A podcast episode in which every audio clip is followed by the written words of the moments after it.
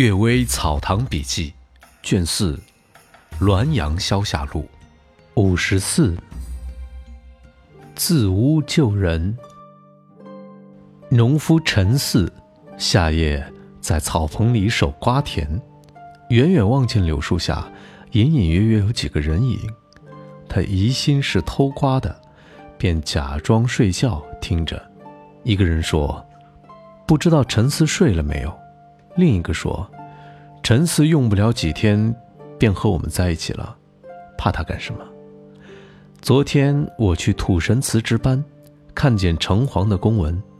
又一个说：“你不知道吗？陈四延寿了。”大家问怎么回事儿，这人说：“某家丢了两千文钱，婢女挨了几百鞭子，也不承认是他偷的。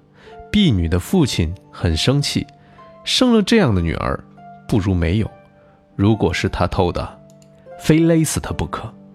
婢女说：“我承认也是死，不承认也是死。”呼天抢地的哭。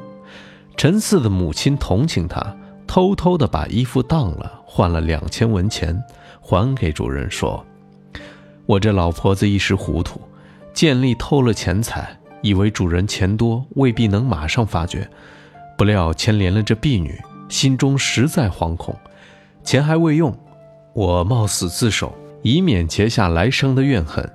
我也没有脸住在这儿了，从此将到别的地方去。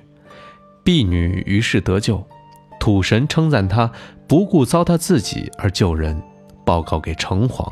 城隍报告了东岳，东岳查阅名册，发现这老妇该晚年丧子冻饿而死，因有这个功德，判陈四借来生的寿命。以使他在今生抚养母亲。你昨天值完班走了，不知道。陈四心中正愤恨母亲因偷钱财而被赶走，这才明白是怎么回事儿。后来过了九年，母亲去世，丧事结束之后，陈四没什么病，也去世了。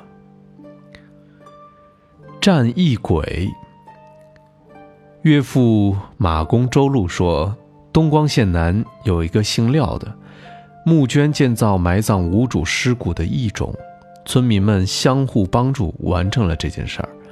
经过了三十多年，雍正初年，东光发生大的瘟疫，姓廖的梦见一百多个人站立在门外，其中一个上前致辞说：“异鬼将要来了，向您恳求焚烧纸旗十多面，用银箔纸糊的木刀一百多把，我等同异鬼战斗，以报答一村的恩惠。”廖本来是个好事之人，就按照嘱托制作了旗刀焚烧。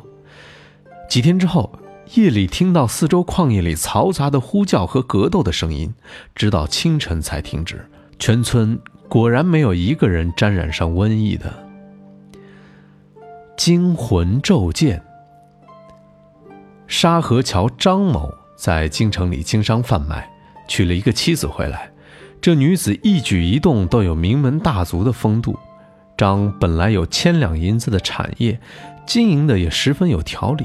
一天，有个贵官带着众多随从，张着杏黄色的伞盖，坐着八人抬的轿子来到了他的门前，问道：“这是张某的家吗？”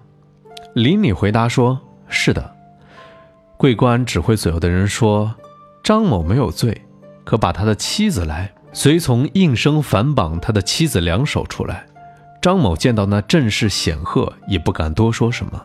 桂官命令剥去他妻子的衣服，打了三十下屁股，昂首阔步走了。村里人跟随着观看，到那树木掩映的地方，一转眼间，那桂官的队伍就不见了，只有旋风滚滚向西南方向而去。他妻子当受责打时，只是叩头称死罪。后来人们问清其中的缘由，他的妻子哭泣着说：“我本来是侍郎某公的妾，公在世的日子，为了巩固受宠的地位，曾经发誓不改嫁。现在魂魄在白天显现，我也没有什么可再说的了。”